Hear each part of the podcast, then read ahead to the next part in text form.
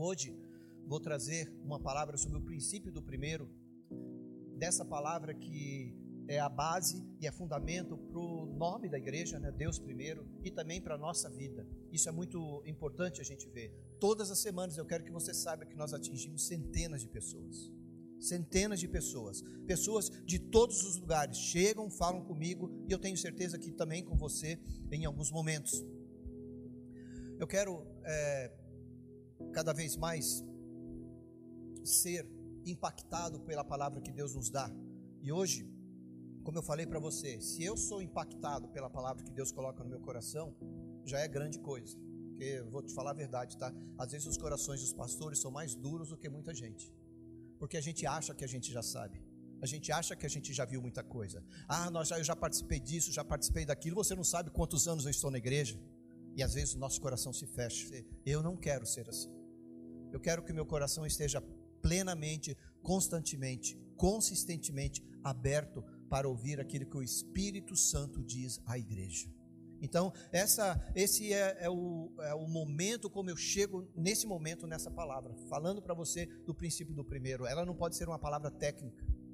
Ela não deve ser uma palavra técnica, ela tem que ser uma palavra que vem diretamente lá do baú do Espírito Santo. Sabe o baú do Espírito Santo que ele tira para você aquela joia preciosa? Então declara assim: Eu quero receber do Espírito Santo, da joia que ele já separou para o meu coração. Amém? Então o Espírito Santo trabalha no seu potencial, tá bom? O Espírito Santo trabalha no seu potencial, na possibilidade e na grandiosidade que Deus já inseriu dentro do seu espírito para você então compartilhar com alguém.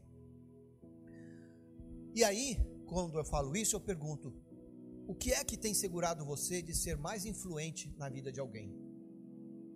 Eu vou estabelecer um, um, um pano de fundo aqui, uma base sólida para a gente falar durante três semanas sobre o princípio do primeiro.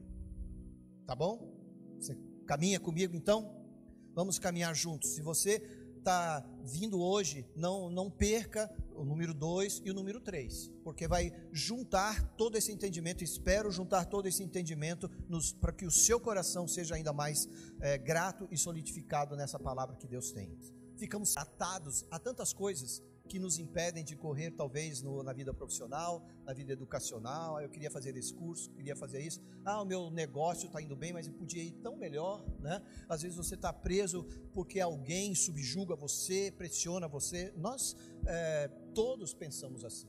Agora, o que segura você realmente de ser mais influente, tanto nos teus negócios, tanto nos teus relacionamentos, quanto na vida de uma pessoa? Romanos 8, 15 Romanos 8, no versículo 15, o 16 e o 17, não sei se nós vamos ler todo, mas é, diz assim: Porque não recebestes o espírito de escravidão. Lembra Timóteo, né? Porque nós não recebemos o espírito de medo, de temor. Mas porque não recebestes o espírito de escravidão. A escravidão, ela deixa as pessoas presas, sem sonhos.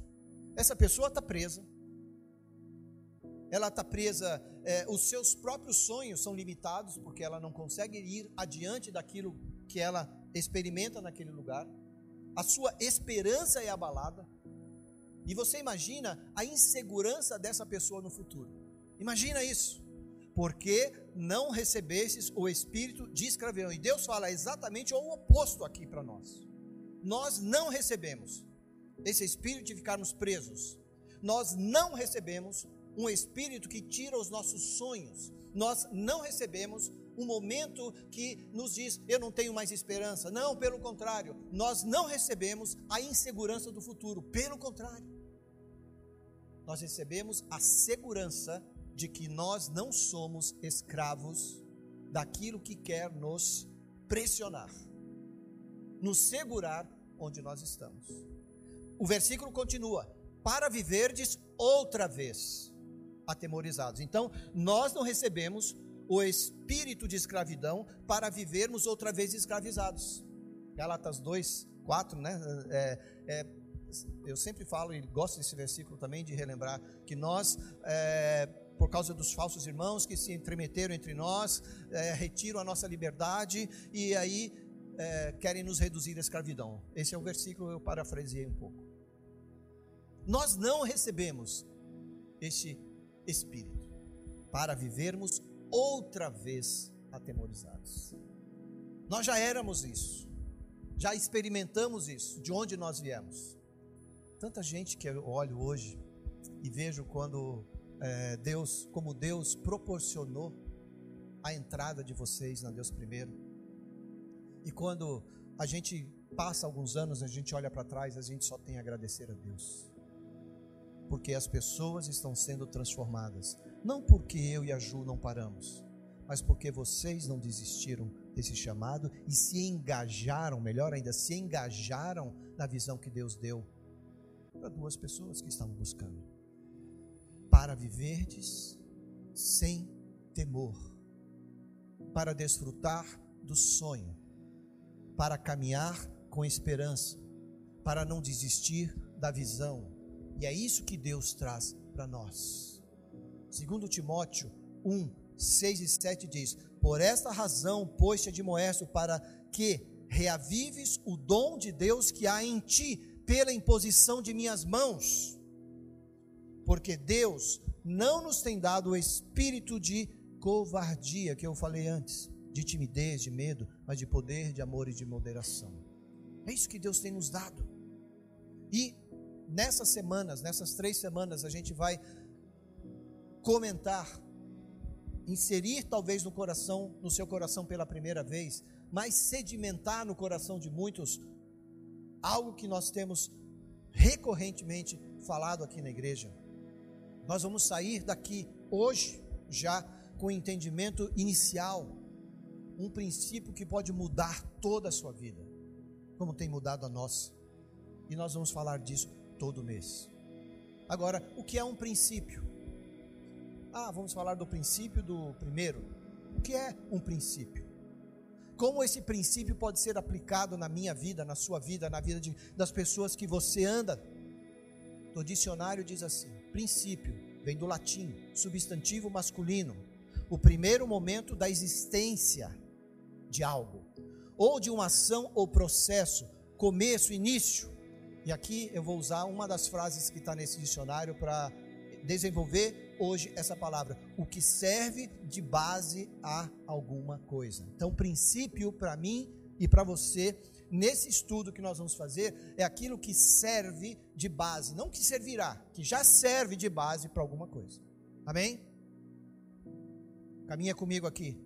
Então, é a causa, é a primeira causa. E tem mais, aqui no, no dicionário, diz assim, que é a, a raiz o princípio raiz.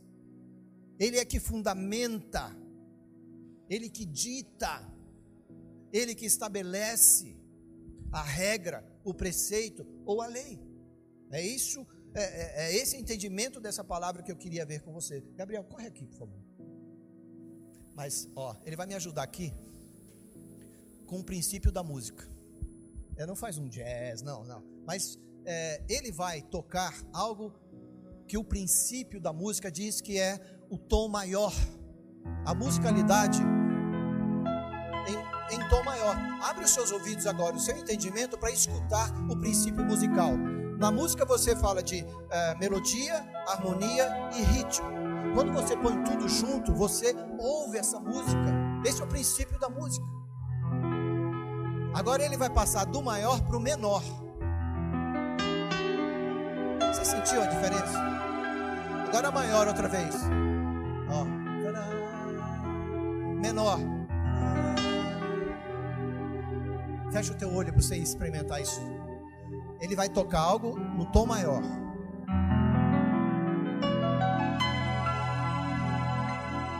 E agora você vai experimentar isso no tom menor.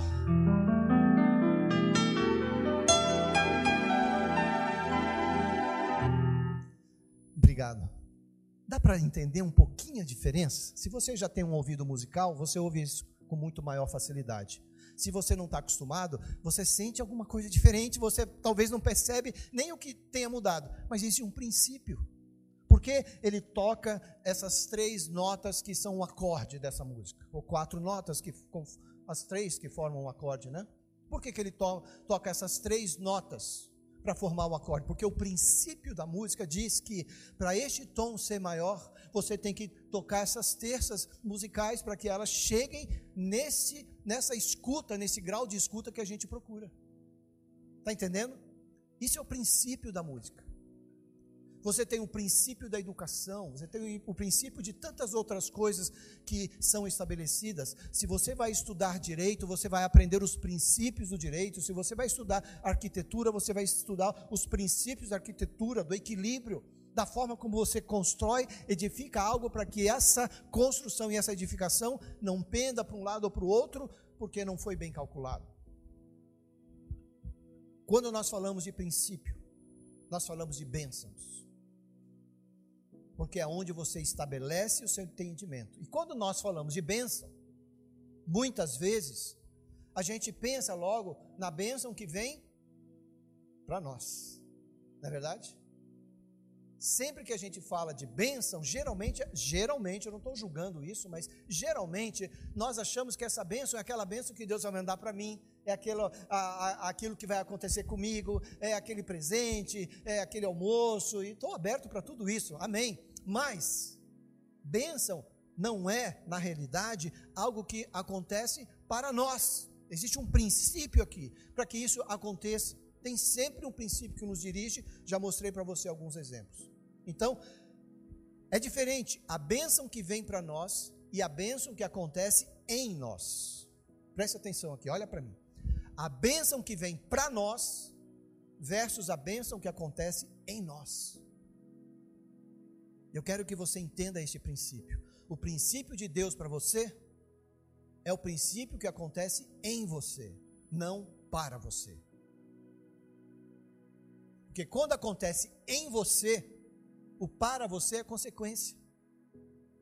Você vive a partir daquilo que já aconteceu em você. Então, as bênçãos, quando você pensar em bênção, eu estou estabelecendo princípios com você, esses princípios que a gente está estabelecendo hoje aqui, tem a ver com algo que acontece em nós. Por quê?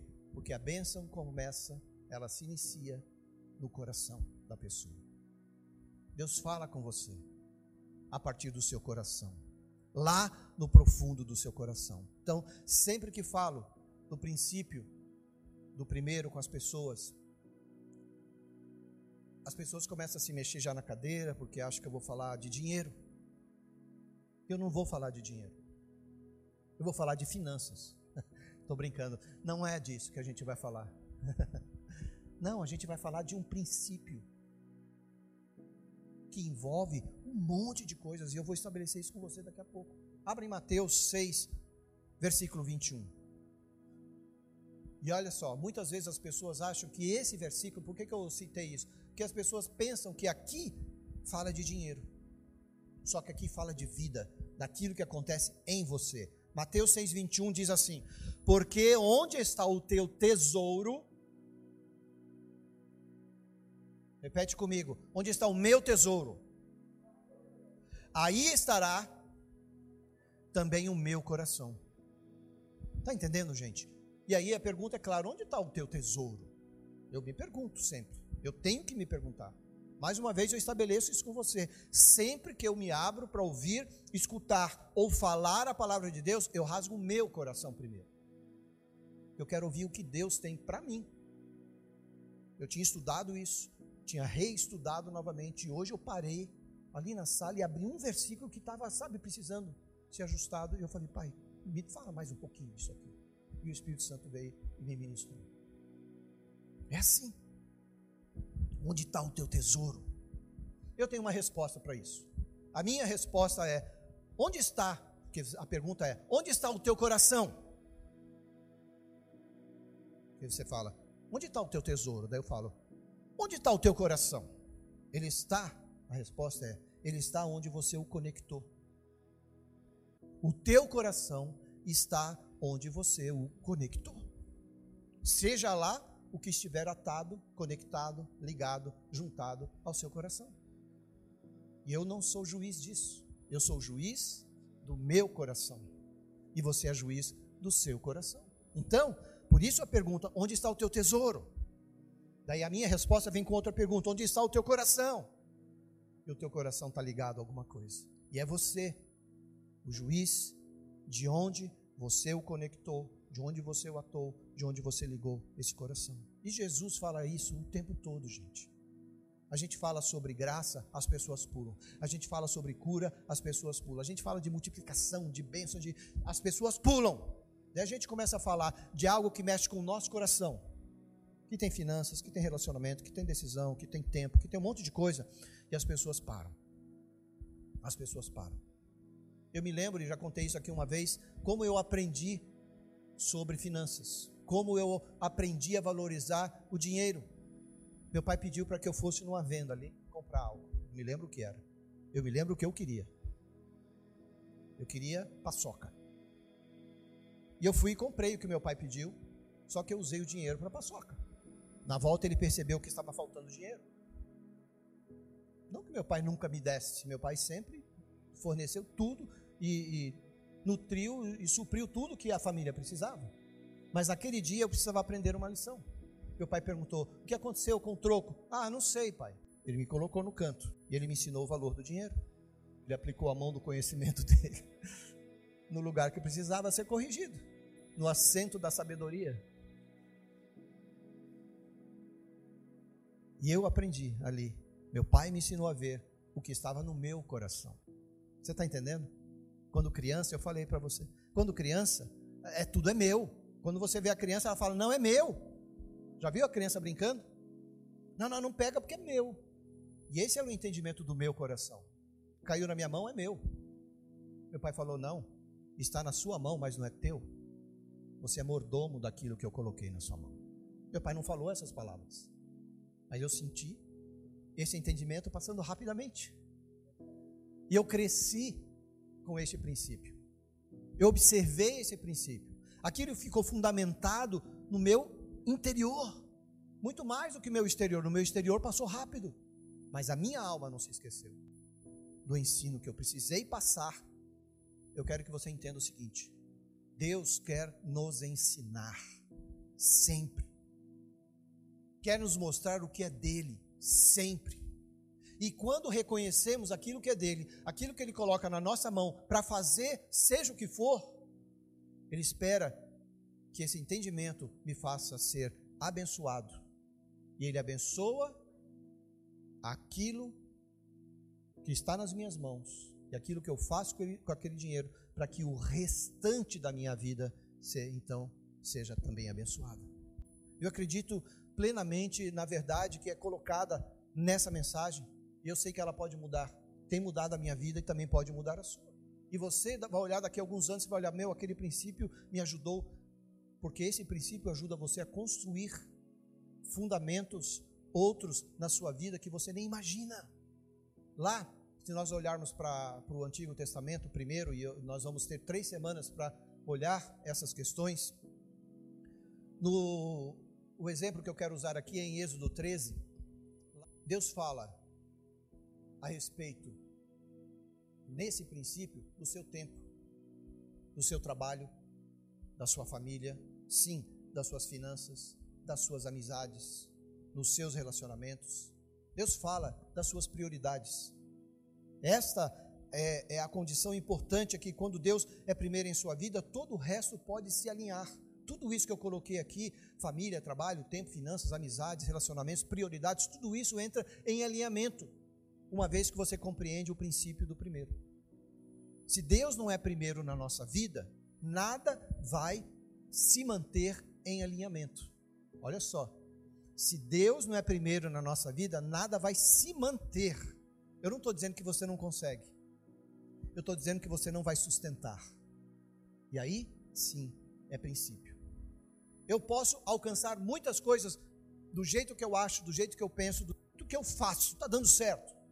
Mas, pelo princípio, isso pode não permanecer em alinhamento. Um carro desalinhado, se você pega um carro que usa quatro pneus e um desses pneus está desalinhado, ele vai estragar muito mais esse pneu e ainda vai fazer os outros sofrerem. Por quê? Porque está em desalinhamento. No princípio, no momento, parece tudo bem. O carro vai andar. Se você for uma pessoa mais sensível, tecnicamente, você vai sentir logo que esse pneu, seja do motorista, seja do lado do passageiro, vai precisar ser ajustado. A gente sabe que a gente vive num mundo de muita luta, principalmente nesses dias, né, de muitas dificuldades, circunstâncias ao nosso redor. Quando nós olhamos e cremos nesses fundamentos da palavra de Deus, nessa palavra que traz substância para nós, nós só precisamos crer no alinhamento de Deus para que a gente possa ter vida em paz, para crer que Deus está no comando de tudo, principalmente dos filhos, daqueles que temem a Deus. Como eu falei, onde está o teu tesouro? Onde está o teu coração? Porque ele deve estar atado a algumas coisas. Se o teu coração está atado a Deus e ao princípio dele, então você vai viver em alinhamento e vai ficar muito mais fácil. Se não, fica mais difícil. Você vai entrar em desespero, você vai entrar naquele estado de e agora, o que, que eu posso fazer? Meu Deus do céu, já é a última hora, acabou, não tem mais esperança, sabe? Os sonhos que eu tinha, tudo vai entrar em desalinhamento de uma hora para outra.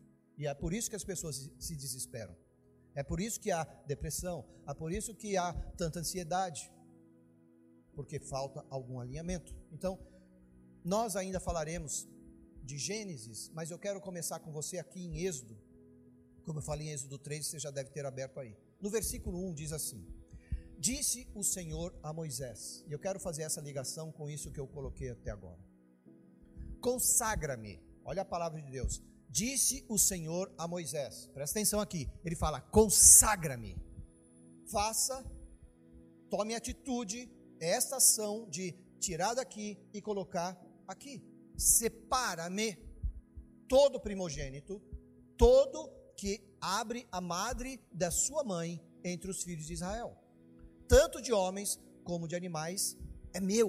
Deus está falando assim: consagra o primogênito, porque é meu faz essa esse versículo quer dizer isso. Consagra o primogênito, o que nasce primeiro, porque ele é meu. Lá no versículo 13 aí mesmo nesse, desculpa, no versículo 12, 13, desse mesmo capítulo 13 de Êxodo, diz assim: Apartarás, separarás para o Senhor todo que abrir a madre e todo primogênito dos animais que tiveres, os machos serão do Senhor Porém, todo primogênito da jumenta resgatarás, redimirás. A remissão, ou outro animal impuro, não pode ser oferecido como pagamento. Então Deus fala: então você vai redimir essa jumenta, aqui no caso desse versículo que a gente está lendo aqui, com o sacrifício de um animal puro. Porque se você não fizer esse sacrifício, se não houver esse resgate, se não houver essa remissão, então ele será morto.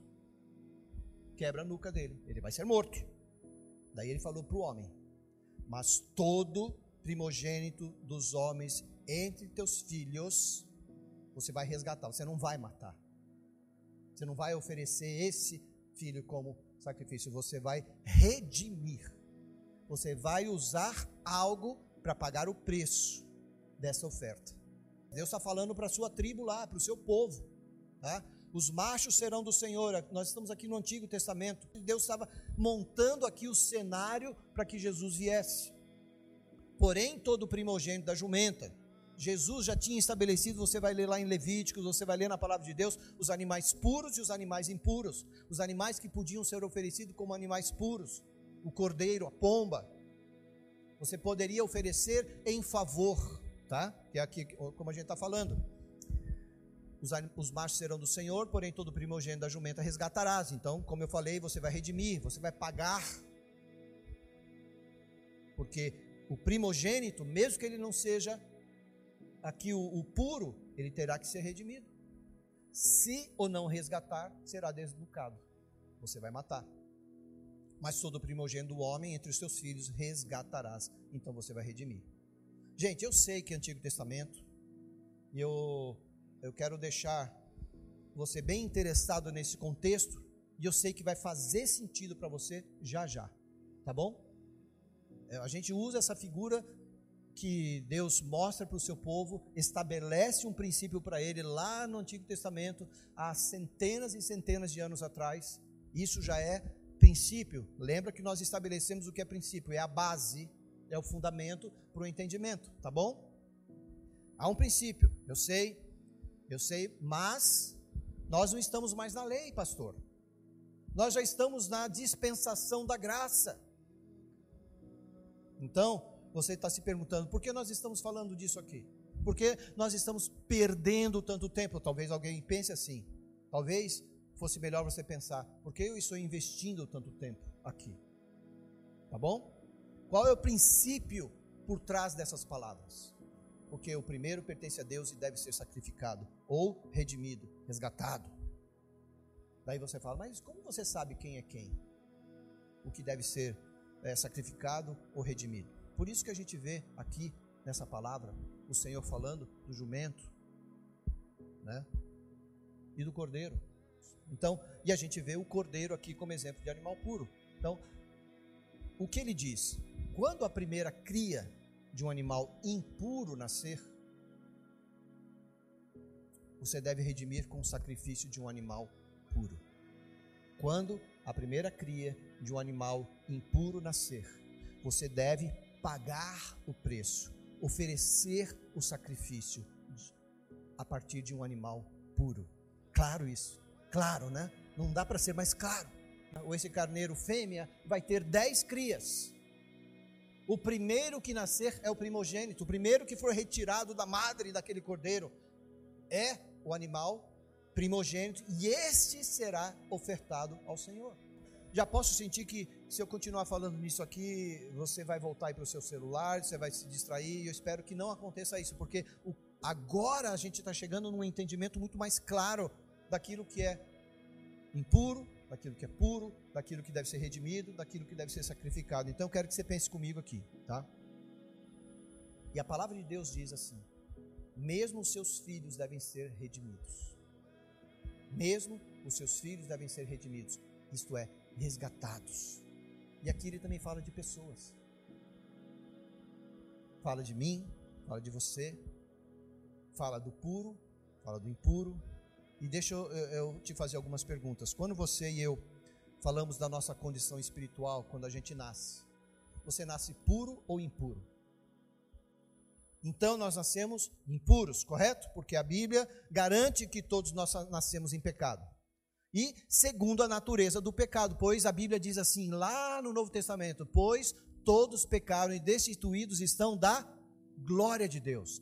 Com pecado, você não, você não chega perto da glória de Deus. Sem pecado, você é justo e você é puro e você está na glória de Deus. Então, quando eu estou impuro, eu sou impuro e eu preciso de um resgate.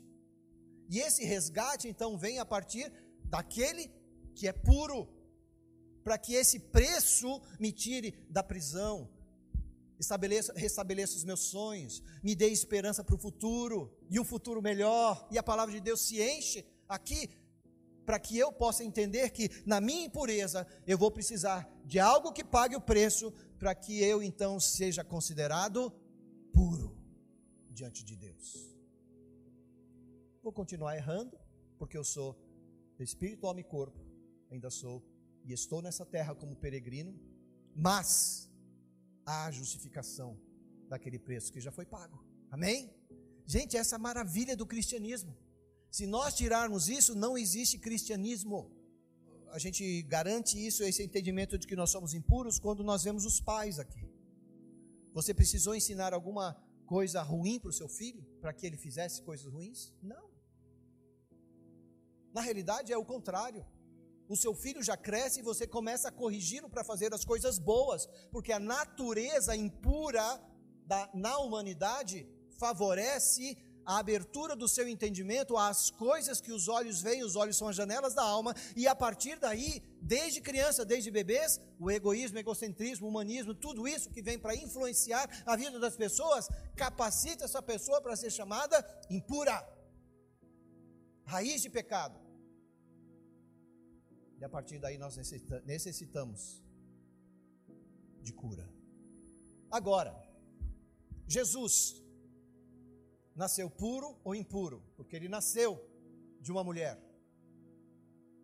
Na tua cabeça você pensa: ah, eu nasci, eu vim do ventre da minha mãe, e eu sou impuro. Consequentemente, Jesus também nasceu do ventre de uma mulher. Ele nasceu puro ou nasceu impuro? Que controvérsia é essa, gente? Você acabou de dizer que você nasceu impuro e agora Jesus nasceu puro? Sim, sim, porque o nascimento de Cristo, estabelecido pela palavra, formalizado, aprendido, verificado, consubstanciado durante todo esse tempo, nós vemos que Jesus não nasceu do homem e da mulher, do homem e da mulher que tem a raiz do pecado inserida no seu gene espiritual, espiritualmente falando, e é claro, em todo o resto. Jesus veio da concepção do Espírito Santo na mulher e assim ele nasceu puro. Alguém tem dúvida disso? Nós não podemos, não precisamos, não teremos dúvidas disso, se nós cremos que o Espírito Santo é quem nos dirige. Lá em 1 Coríntios 10, 6 diz que tudo serve de exemplo para você. E a palavra de Deus, ela traz esses fundamentos para nós. Ora, estas coisas se tornaram exemplos para nós. É o que a palavra diz, tá? Então, tudo como exemplo. Aqui temos o exemplo de como o primeiro redime o restante. Eu estou falando isso com você. Você e eu fomos redimidos pelo sacrifício de Jesus, o Cordeiro de Deus, chamado primogênito. Isso quer dizer que a primeira porção é a porção redentiva, é aquela porção que paga o preço. Parece tão simples para tantas pessoas aqui porque você tem vivido isso por tantos anos e crendo nisso tantos anos. Mas eu quero dizer para você: o, o pecado cega a visão das pessoas nesse entendimento. E mesmo dentro da igreja, muitas vezes nós não, ainda que dizemos nós cremos, nós não vivemos nessa verdade. Nós não vivemos nesse princípio. Deus não falou aqui, lá naquele versículo que nós lemos. Espere que suas ovelhas tenham dez cordeiros. Depois que tiverem esses dez cordeiros, me dê um. É isso que a palavra diz? A palavra não disse isso. A palavra disse: quando nascer o teu primogênito, entregue, sendo puro, como sacrifício para o Senhor. Se não for puro, que haja a remissão através de um animal puro. Ele não falou, Espere que suas ovelhas tenham dez cordeiros e me dê aquele que você não gosta. Aquele que você não, não chamou a tua atenção, não, não disse você é meu.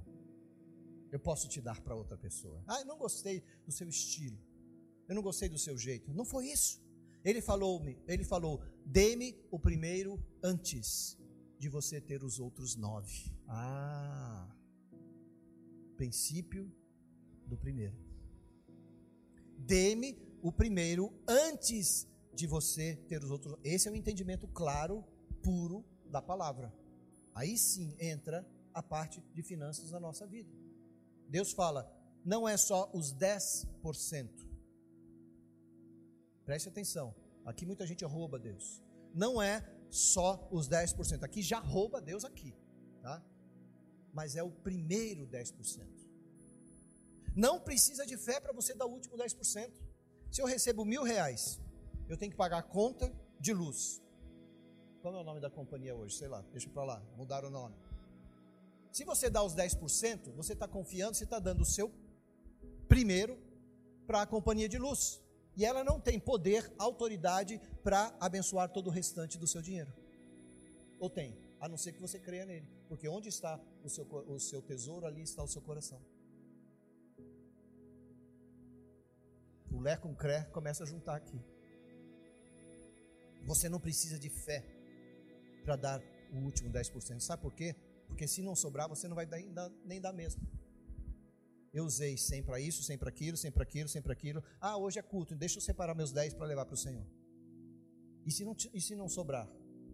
Ah, sabe como é que é? Nós somos humanos, né? E Deus entende o nosso coração. Deus é tão bom, Deus é amor, gente. Deus é tão gostosinho, Ele me abraça. Eu estou sendo cinco. Mas essa é a verdade de milhões de pessoas. E por isso não vivem no gozo do Senhor. E aí as outras coisas, sabe? E as outras coisas não serão acrescentadas, elas também serão acrescentadas naquela base, naquele fundamento no qual eu estou estabelecido. Eu sei que dói. E eu não vou pedir perdão para vocês, porque essa é a palavra de Deus. Mas a fé é quando você dá o primeiro. E de acordo com Deus, quando você dá, quando você sacrifica o teu primeiro, o primeiro dos outros nove são então redimidos. Por isso que eu falei, não adianta eu dar no final, porque seja quem for, meu banco, é, o banco está aí é para tirar de você, tá? Na realidade, é, o seu locador, a companhia de água, as compras, é, os almoços, tudo isso.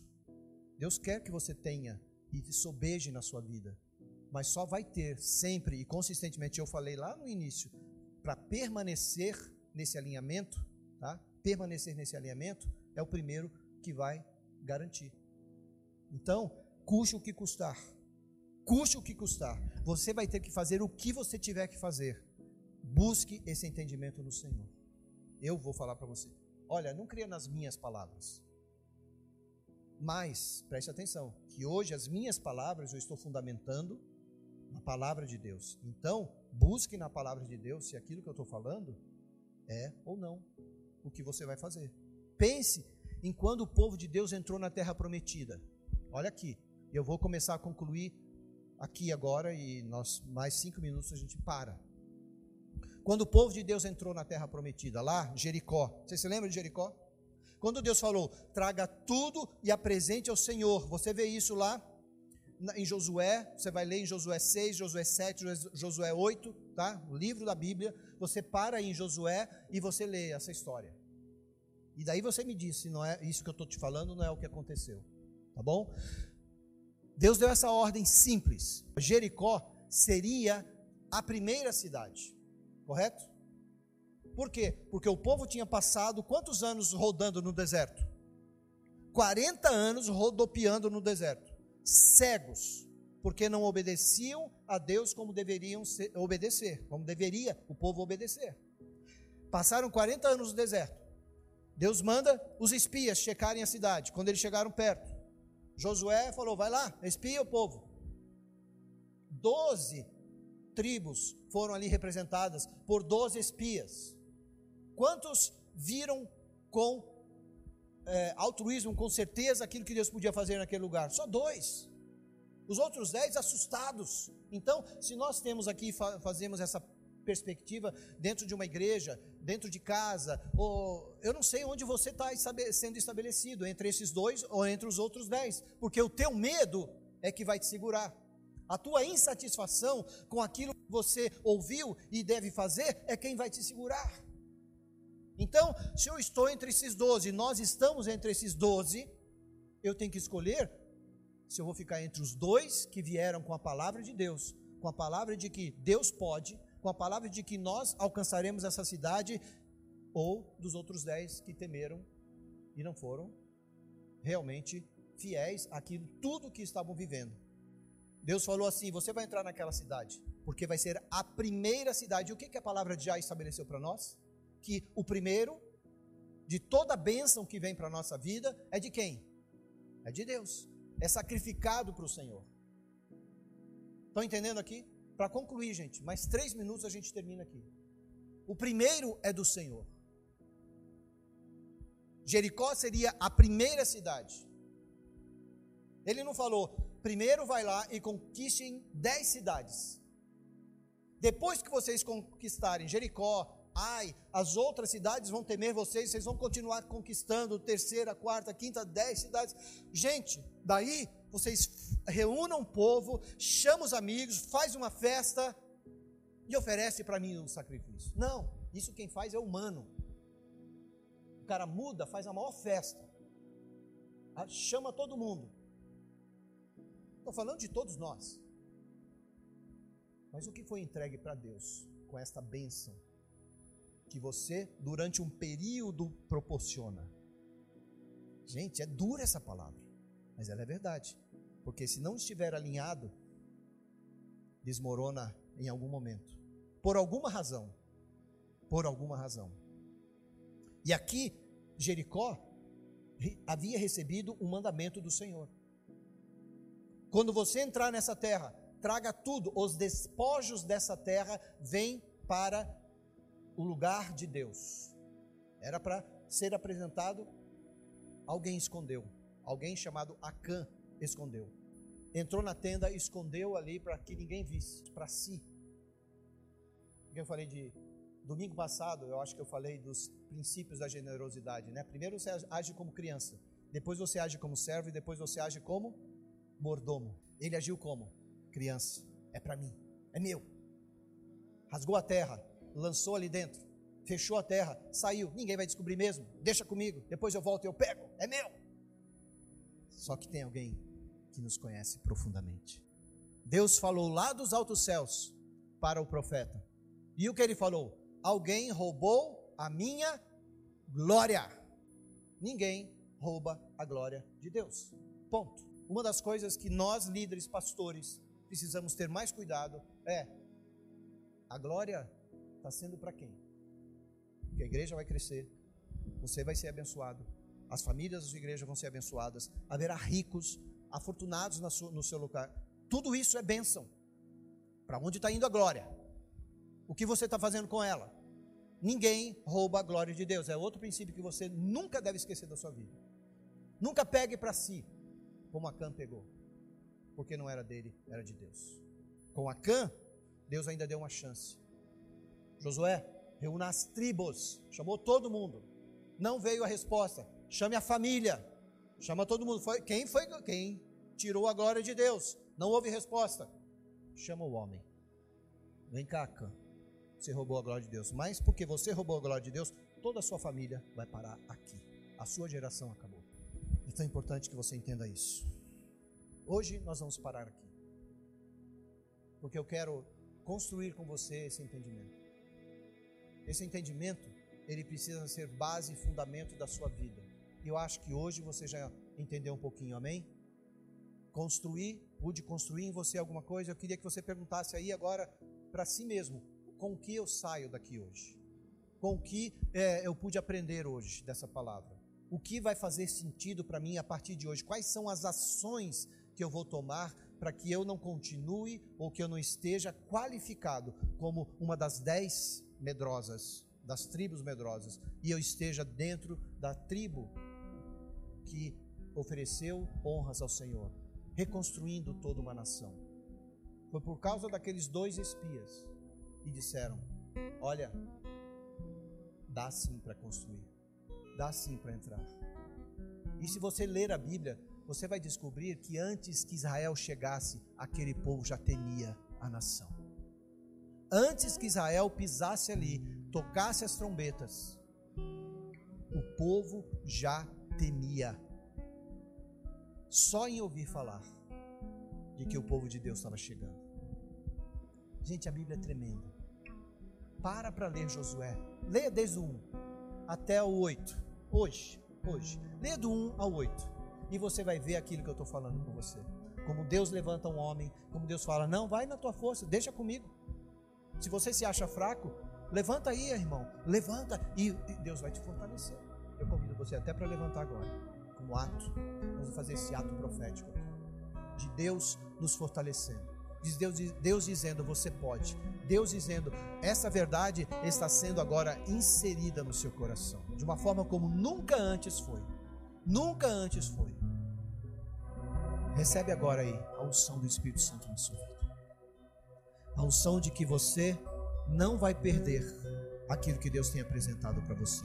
E eu declaro que nenhuma palavra lançada hoje aqui, a palavra que veio do Espírito para o seu coração, a palavra que veio do Senhor para o seu coração, a palavra que veio diretamente para o seu coração, nenhuma dessas palavras serão perdidas, cairão no chão e não surtirão efeito. Pelo contrário, a palavra de Deus que está sendo construída em você, edificada na sua vida, para que haja uma resposta sua. O seu sucesso vai depender da sua ação. Deus espera sim o nosso conhecimento. Deus quer ver a habilidade que Ele já instigou dentro de nós. Mas e a sua atitude? Qual vai ser? Qual vai ser a sua ação? Qual vai ser a, a forma como você vai expor isso? Vai depender de você. Eu digo para vocês, quando eu cresci na igreja, eu fugi de ser pastor. Eu fugi de ser diácono. Eu fugi de ser presbítero.